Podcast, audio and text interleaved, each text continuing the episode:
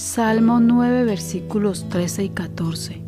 Ten misericordia de mí, oh Jehová, mira mi aflicción que padezco de los que me aborrecen, tú que me levantas de las puertas de la muerte, para que cuente yo todas tus alabanzas en las puertas de la hija de Sión y me goce en tu salvación. El salmista experimentó lo que todo ser humano ha experimentado, tal vez unos más que otros, pero muchos han tenido sufrimiento, han tenido aflicciones, tristeza, hemos pasado dolor, pero hay algo que no todos actúan de la manera que el salmista actuó.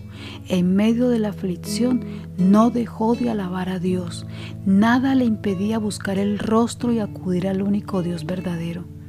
Dios no se olvida del clamor de los afligidos y más aún cuando somos sinceros con Dios y reconocemos nuestra situación emocional. El salmista en su clamor decía, mira mi aflicción que padezco. Esto me hace recordar a la oración de Ana en Primera de Samuel 1 versículo 11, cuando ella le estaba orando al Señor. Jehová de los ejércitos, si te dignares a mirar la aflicción de tu sierva, todas estas historias reales, Dios permitió que quedaran plasmadas en las escrituras para que recibamos consuelo a través de su palabra. A Dios no necesitamos decirle que estamos felices cuando estamos tristes o que estamos llenos de gozo cuando estamos afligidos. Dios nos conoce como una madre conoce a su bebé que ha parido. Sabe cuando tiene frío, cuando tiene hambre, cuando está enfermo. David sabía que Dios escuchaba el clamor de un corazón afligido.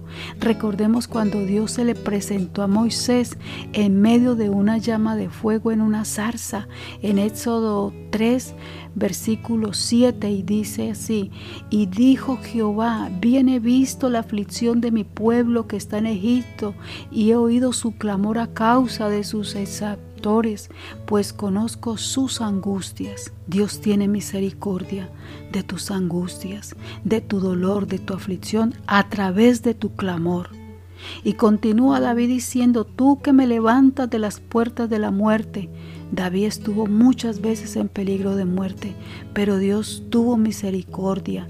David quería que Dios le rescatara para darle aún más alabanza y a través de su liberación darle a Dios gloria aún con mayor pasión al regocijarse en la salvación de Dios.